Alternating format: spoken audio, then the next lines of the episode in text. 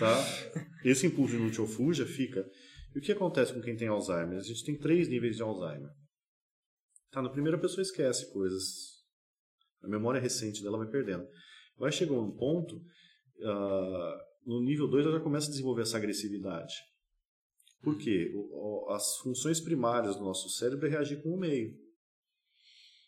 Né? E a nossa reação é se defender.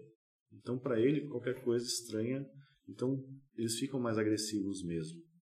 Tá? Isso é normal. Não só no Alzheimer, vários processos de demência. Tá? Em vários processos de demência, você a pessoa fica mais agressiva. Uhum. Tá? O pessoal fala, ah, velho é tudo rabugento. Não é, porque ele está mais agressivo mesmo, já diminuiu a atividade cerebral dele. Hum, tá? Então isso é normal. Caraca, nunca tinha pensado nisso. Tá? Então as funções primárias do cérebro são preservadas, que é o instinto de autodefesa. Mesmo, às vezes, ele não tendo capacidade física para reagir, mas o instinto ah, de autodefesa uhum. dele está ali. Uhum. É por isso que, que eles veem cachorro, eles brigam, eles chutam, eles... que é o instinto de autodefesa. Então, tem pessoa chegar num nível tão alto dos instintos dela estar tão à flor da pele que ela precisa ser hospitalizada ou internada em algum Não, tá, lugar. tem casos que sim, que você tem que precisa do acompanhamento uhum. maior. Mas, por exemplo, no caso do Alzheimer ou a própria demência, tem situações que você já não pode deixar a pessoa sozinha, porque ela esquece o fogo ligado, hum, ou esquece o gás ligado sem acender Nossa. o fogo, tá? Uh, então tem, tem situações que você já não pode mais deixar a pessoa sozinha. O risco dela sofrer acidente é muito maior. Então você já não pode deixar a pessoa sozinha. Agora tem casos que a pessoa não consegue nem tomar banho sozinha, nem ir ao banheiro sozinha. Ela já perde o controle das necessidades dela, tem que usar fralda o tempo todo. Tá? Então, isso aí depende de caso para caso. Ou... Então, assim, para desenvolver, a pessoa vai começando no primeiro estágio, segundo, demora quanto tempo? Ou varia assim de pessoa, mais uma média? Varia de pessoa para pessoa. O Alzheimer normalmente ele começa a se manifestar lá para os 40 anos de idade. Nossa. Um Alzheimer Nossa, é clássico. É bem novo. Tá, o Alzheimer. Mas assim, os primeiros sintomas. É difícil você diagnosticar nos primeiros sintomas, normalmente. Então, porque tipo assim, ah, nossa, esqueci meu compromisso. É normal, então. Tá. Você esquecer. Assim. Aí que tá. Você esquecer é normal.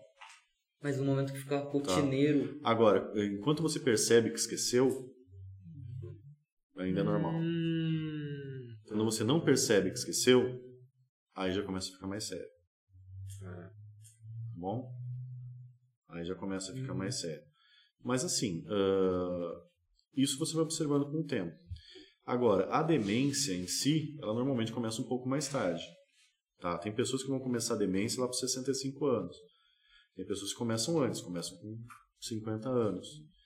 Mas isso depende do quê? Depende de uma série de fatores. Por exemplo, se a pessoa teve AVC, tá? Uhum. Isso vai influenciar. Sim. Ainda mais porque quando a pessoa tem um AVC, normalmente ela não tem só um AVC, ela pode ter vários AVCs. Uhum. E às vezes o AVC é muito pequeno, não chega a dar sintoma físico. Uhum. Então a pessoa nem percebe, se ela tem dormindo e ela acorda. Então vai morrendo partes do cérebro, esses micro AVCs morrendo partes do cérebro. Então depende muito de pessoa para pessoa. Como hoje tem pessoas aí com 90, a própria rainha da Inglaterra, a Elizabeth, ela está saudável, o esposo dela estava saudável, são lúcidos. Então. Tá? E tem idade bastante avançada. Então depende de caso para caso. Tá? Muito depende da, da dieta e do tipo do, do padrão de vida que a pessoa leva. E eu, a gente está tendo aula com o professor Wellington. Sim. Sobre neurônios. E ele disse que está em desenvolvimento uma pesquisa do, das células tronco embrionárias. Sim que tem acumulado não sei onde, não lembro. Mas, tipo assim, é, essa pesquisa pode ajudar a curar, assim, essas doenças de perda de, de partes do cérebro, assim? Sim, o... Vocês não são da época, mas na minha época o Super-Homem era um ator... Christopher, esqueci o sobrenome dele. É o Super-Homem clássico. Eles pegaram os, os filmes antigos do Super-Homem, Superman 1, 2 e 3. É esse ator. Ele sofreu uma queda de cavalo de cavalo, acho que é de cavalo. E ele teve lesão na altura da cervical. Então ele não mexia do pescoço para baixo. E ele começou a financiar muito essas pesquisas de utilizar célula-tronco para desenvolver neurônio, justamente para resolver esse tipo de problema. Mas isso já faz bastante tempo. Tá? Hoje em dia a gente consegue criar neurônio em laboratório. A gente consegue Uhum. pegar a célula da pele, Ah, não. Tá. Transformar ela numa, numa célula indiferenciada e produzir neurônio em laboratório, que é a técnica de microcérebros. Caraca.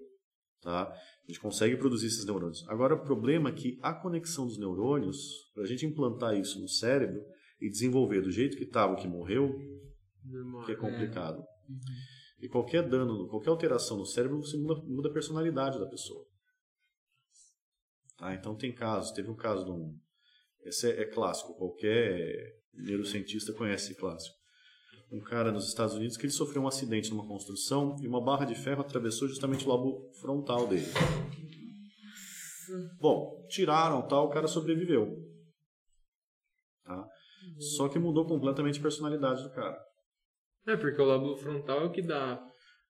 uma série de, de, de relações, funções mais avançadas do cérebro e mais nobres do cérebro acontecem lá, principalmente a parte social. Então ele ficou um cara que ficou completamente antissocial. Uhum. Então, tá, eu poderia implantar neurônio ali e fazer? Tá. Será que ia ser o mesmo cara com a mesma É, personalidade? então. Então, isso é uma série de, de coisas que a gente ainda, por questão ética, a gente não está fazendo esses testes em, em pessoas. Mas hoje já tem tecnologia para pegar a célula da pele e produzir neurônio. Uhum. E, e, tipo assim, pra você mudar a célula da, a célula da pele pra neurônio, você tem que mudar o meio ou você muda, vamos supor, o DNA da célula? Alguma Não, na assim? verdade, assim, se a gente pensar, todas as nossas células têm o mesmo DNA. Com exceção das células germinativas aí, que vão gerar espermatozoide ou óvulo, ah, todas as células têm o mesmo código genético. Se eu pegar uma célula que vai fazer a unha do dedão do meu pé, pegar uma célula da minha pele, uma célula do meu coração, todas elas têm o mesmo DNA. Uhum. O que, que muda? Quais genes são expressos em cada um delas? Hum, Então ela tem um mecanismo de, de- de ligar e desligar esses genes. Quanto mais indiferenciada for a célula, maior a possibilidade que ela tem de virar outras. Por que, que eles estão fazendo isso com célula da pele? A origem embriológica da pele e do sistema nervoso é a mesma. Uhum. Ah, lembra lá que vem do primeiro folheto germinativo da ectoderme? Tá, a gente vai rever isso. Ainda bem que vamos ser Ainda bem que vamos. então depois vocês darem uma olhadinha. O Wellington vai pegar vocês depois pelo pescoço lá, que Uh, deve ter ensinado isso vocês ano passado. Bom, o tubo neural ele acontece lá na neurulação. Ele é uma derivação da ectoderme, que é o que vai formar a pele, é o mesmo que vai formar o nosso sistema nervoso. Ah, sim, sim, lembrei, lembrei. Tá? Que forma a crista neural, forma o tubo, Aham. Daí a partir desse tubo que vai formar o sistema nervoso. O, então, como embriologicamente é mais próximo do neurônio, é mais fácil você utilizar essas daí para dar origem a- ao Uhum. neurônio. Caraca. Mas teoricamente, qualquer célula sua tem gene para virar qualquer outra célula. É só você mudar o que é expresso O nela. que é expresso. Se tem um computador lá, tem o seu HD. Eu quero rodar o Word. Ele só vai pegar a informação do Word para a memória RAM. Ah, não, agora quero rodar, sei lá, ah, Media Player. Limpa a memória RAM, traz o Media Player para a memória RAM. É assim que ele vai trabalhando. Tá, a nossa célula é a mesma coisa. O RNA que ela vai expressar é de acordo com que ela vai, a função que ela vai fazer. Uhum. Mas no DNA, lá no HD dela, tá toda a informação. Rodolfo, o que que é a memória? Assim, do, do, do computador a gente sabe que é ímã, tudo, mas assim, o que é a memória do cérebro? Tá, memória do cérebro está diretamente relacionada às conexões neurais que você faz. Só para você ter ideia, cada neurônio seu faz mais ou menos 20 mil conexões com mais ou menos 20 mil outros neurônios. Tá? Então, o cérebro trabalha uma parte ah, de forma digital, impulso nervoso. Ou acontece ou não acontece. É 0 ou 1. Um. Sim. Não tem. E uma parte analógica, que são uma parte justamente da sinapse, onde tem os neurotransmissores. Aham. Dependendo da quantidade de neurotransmissores, vai ativar um, vai ativar outro, vai desativar. Né? E é esse balanço entre o, o analógico e o digital que tem a modulação neural. Nossa. Então, E tudo isso ajuda, inclusive, no processo de memória e de reconhecimento. E você tem a memória funcional, tem a memória não funcional. Então, uma série de coisas que você. Teria como a gente medir quanto que a gente guarda assim de memória? Tem algum dado? 20 milhões de terabytes. É, então, o negócio tipo assim. Tá, em, em, em bytes, se a gente fosse medir em bytes, porque quando vai para o analógico e tal, é difícil você medir. Uhum. Mas seria uma quantidade bastante grande, tá? Com certeza. Nosso celular hoje tem mais uma capacidade de processamento muito maior do que o computador que levou o homem à lua, Sim, Sim. tá? E com certeza o nosso cérebro é muito mais. Bem mais. Já fizeram alguns cálculos aí, tá? Eles fizeram um computador que dava o tamanho de uma sala, acho que dava 100 metros quadrados o computador. Equivalia, acho que a 0,1 centímetro quadrado do cérebro, a capacidade de processamento dele. Nossa. Nossa. tá? Porque a gente trabalha com muitas informações ao mesmo tempo. Agora, por exemplo, vocês estão sentindo a temperatura da sala, o cheiro, o tom da voz, a modulação, vocês estão vendo tudo que está acontecendo. Tá? A cada 20 milissegundos, vocês estão prestando atenção, vocês estão fazendo um scan em volta para ver se tem alguma outra coisa que mereça mais atenção do que vocês estão prestando atenção agora. É que assim, a gente faz isso naturalmente, a gente não percebe, Aham. mas a capacidade de processamento nossa é gigante. Nossa. Vendendo o cérebro como um PCzão. Ó, essa parte aqui eu vou tirar, toma um PC aí. Uhum. E a diferença nossa do, tipo assim, o cérebro nosso para qualquer outro animal assim, qual que é? O número de neurônios a gente sabe que influencia, mas não é o principal. tá? O que aconteceu no cérebro da espécie humana é que ele desenvolveu muito o lobo frontal. Então ele houve uma série de, de modificações, mas o que tem o lobo frontal mais desenvolvido é a espécie humana. Que é a parte social. Que é justamente que foi o que levou vantagem evolutiva pra É. gente. Porque assim, Tá. é que a gente conversa e troca conhecimento. não só o trocar conhecimento em si, mas para instinto de preservação da espécie. Tá? Aqueles grupos que conseguiam viver juntos, que tinham uma interação melhor, que conseguiam se juntar para atacar o grupo inimigo, que conseguiam se juntar para se proteger de um ataque do inimigo. Tá? Então tudo isso ajudou bastante. Outra, a, ques- a capacidade de previsibilidade. Eu ver uma situação e saber que ela pode acontecer no futuro. Ah, amanhã um inimigo pode me atacar, então vou construir uma muralha em volta da minha aldeia. Tá? Esse tipo de instinto ah, é bem típico da espécie humana. Outros primatas têm isso de uma maneira mais rudimentar, comportamento social existe. O primata mais próximo do ser humano é o chimpanzé. Aham. Nós temos 99% de genes iguais do chimpanzé aí. Tá? Compatibilidade com o chimpanzé.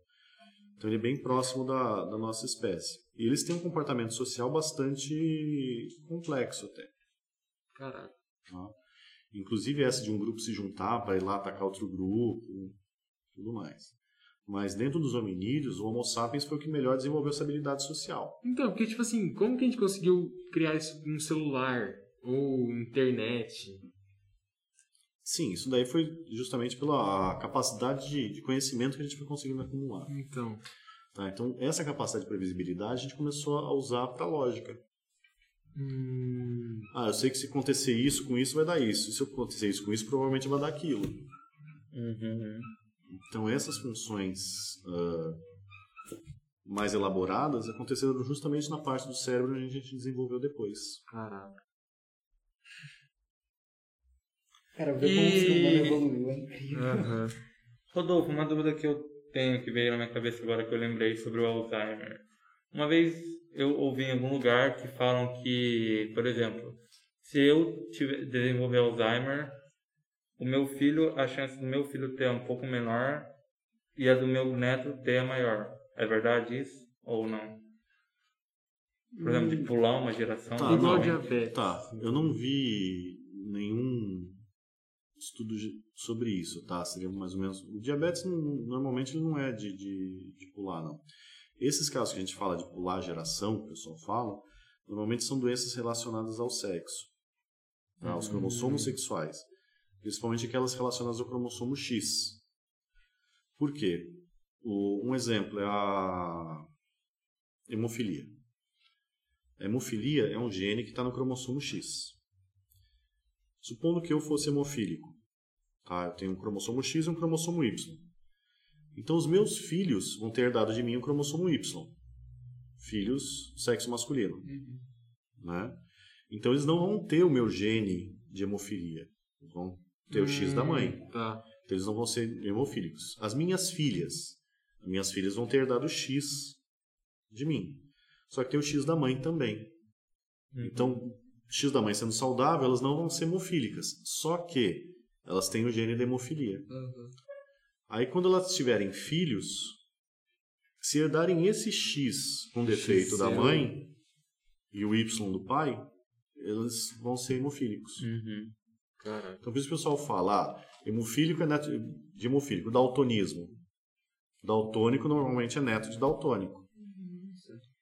Tá? Por causa dessa herança ligada ao cromossomo X. No caso do Alzheimer, não, isso está em cromossomos autossomos aí, tá? Cromossomos somáticos aí. Dos 23 pares, o par 23 é o par sexual, os outros 22 são os autossomos. Então ele está relacionado a isso daí. Só que não adianta só a questão genética, tem a questão também ah, ambiental que influencia muito no Alzheimer. Ambiental também. Sim, a genética influencia, mas, por exemplo, algumas dietas específicas tá, fazem com que desenvolva mais rápido o Alzheimer. Se seu pai tem Alzheimer, sua mãe tem Alzheimer, eles pedem para os filhos cuidar e os netos também. Tá, Uhum. como câncer, por exemplo. Muitas formas de câncer são genéticas. Então, quando os pais têm, os irmãos, vamos supor, caso meu pai teve câncer, os irmãos dele tiveram que fazer exame, todos os filhos têm que fazer exame. Então, periodicamente tem que fazer exame, porque eu já sei que tem determinados tipos de câncer que tem maior risco. E mas assim, nunca vi nada que falasse especificamente dessa parte genética de geração. Ele está relacionado a outros cromossomos aí. Ô, Rodolfo, você tava falando de cromossomo, assim, eu tava... A internet é bem... é bem estranho de se navegar, né? Você não sabe o que é verdade, né? Aham. E, tipo assim, o cromossomo Y tá diminuindo de tamanho. E pode chegar um momento que ele meio que vai sumir. É... É Ah. verdade. É fake news. fake Um news. fake news? Não sei dizer para você ao longo do, da evolução aí. A gente precisava, precisava fazer uma, uma pesquisa para te falar se isso é verdade ou não, tá? Mas existem genes no cromossomo Y que não tem no cromossomo X. Ah, então, no caso da espécie humana, os indivíduos de, de sexo masculino, eles têm mais genes do que os indivíduos de sexo feminino Uhum. tá? Porque a gente tem alguns genes que vai fazer a característica do homem. Se a gente não tiver o cromossomo Y, é mulher. Sim. Se eu nascer só com X, um X só, é mulher. Tá? Então preciso ter pelo menos um cromossomo Y para diferenciar e virar um homem. Ah, pode ser que passar da evolução ele suma e fique só X0? Pode ser, mas até agora eu não vejo indício nenhum disso daí. Uhum. Tá. E Rodolfo, sobre o câncer que você acabou de comentar. Sim, O- Por exemplo, o meu avô teve câncer e a minha tia teve câncer. A minha chance de ter câncer aumenta por conta disso? Tá, depende do tipo de câncer. Aí você tem que conversar com o médico para ver. Tá? Algumas formas de câncer a gente sabe que são genéticos. Mas. Por exemplo, eh, o meu avô, eu acho que o meu avô não é genético, porque foi câncer de pulmão por causa de fumar. tá, tem gente que fuma a vida inteira e não tem câncer de pulmão. Então precisa avaliar caso a caso. O, o tabagismo é uma coisa que acelera muito os casos de câncer, sim. Tá? Que na época era diferente, eles começavam a fumar com Tá. 14 anos de idade. 14 anos de idade, com 9, 8 anos de idade eu tinha criança fumando. Nossa. Era, era bem trash mesmo, Bem tá? trash. Ah, no começo da década de 90 era chique fumar. Aham. Depois começou a ficar uma coisa é, diferente. Meu pai só parou de fumar a hora que ele descobriu que tinha câncer. No caso dele foi câncer de intestino. Mas você vê. é, graças a Deus só ele fuma na, na família. O resto Uhum. acabou não fumando. Mas é. É uma coisa que era típica, né? Mas aí precisaria avaliar o tipo de câncer que é, tá? E ver se pode ter influência genética ou não. Mas hoje em dia, a gente com plano de saúde e tudo, se a gente fizer um bom check-up cada dois anos, você já está avaliando tudo isso daí. Uhum. Nossa, mas é muita loucura pensar que, tipo assim, o câncer é uma célula mutada que. Sim, Que ela indiferencia para, e começa, se, para, começa a para. dividir, dividir, dividir. E vai estar trazendo E, tipo assim, o problema dela, ela faz coisa ruim ou ela só. Depende do caso. Às vezes ela pode tomar todo um órgão, o órgão perder a função completa. Tá. Então, por isso que a pessoa morre. Entendeu? Câncer no intestino. O intestino para de funcionar. Se o intestino não funcionar, a pessoa morre. E o que que é o câncer be, é, beni... Ma, nossa. Maligno e benigno, tá? Aí não é Aham. câncer benigno e câncer maligno. É É tumor. Na verdade, o tumor benigno ele é isolado do resto. Maligno é invasivo. Hum, Só que os dois casos você tem que retirar, tá? Vai ser avaliado Sim, o caso, sim. vai ter... É chamado de câncer por causa do... Sabe o escorpião do signo de câncer? Uhum. hum, Constelação de câncer? Então, por causa desse escorpião. Que a hora que você olha no microscópio, você vê o, o tumor invadindo as células, assim, parece um caranguejo, assim. Nossa, escorpião, falei? Não, é caranguejo, desculpa. Parece um caranguejo, assim, com as perninhas entrando para dentro do tecido. Daí que vem o nome câncer. Caraca, eu nunca vi. Tanto que o termo técnico é neoplasia. Então o tecido sofre uma modificação. Lembra lá tecido epitelial, Sim, sim. Sim. cúbico, Se eu, se eu não lembrasse, tá aqui. colunar estratificado, tá? Então, ele muda de conformação. Você tem um, um epitélio que é colunar, de repente você vai olhar, o epitélio não está mais colunar, ele está pavimentoso. Então ele já teve uma displasia e isso aí pode evoluir para um câncer e virar uma neoplasia. Caraca. Então você consegue ver isso histologicamente na lâmina. Essa, essa Nossa. conversa foi bem. Bem interessante. Deu umas viajadas assim nos momentos assim.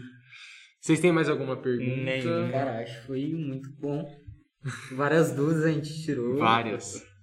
E você, Rodolfo, tem alguma coisa que você gostaria de falar? De acrescentar. Não, primeiro só parabenizá-los por essa iniciativa. Muito obrigado. Tá? Eu acho que é uma coisa que traz bastante ah, desenvolvimento para vocês. Né? E a curiosidade é uma coisa que é muito importante. Uhum. Tá? Eu costumo falar assim, que quando criança a gente é curioso.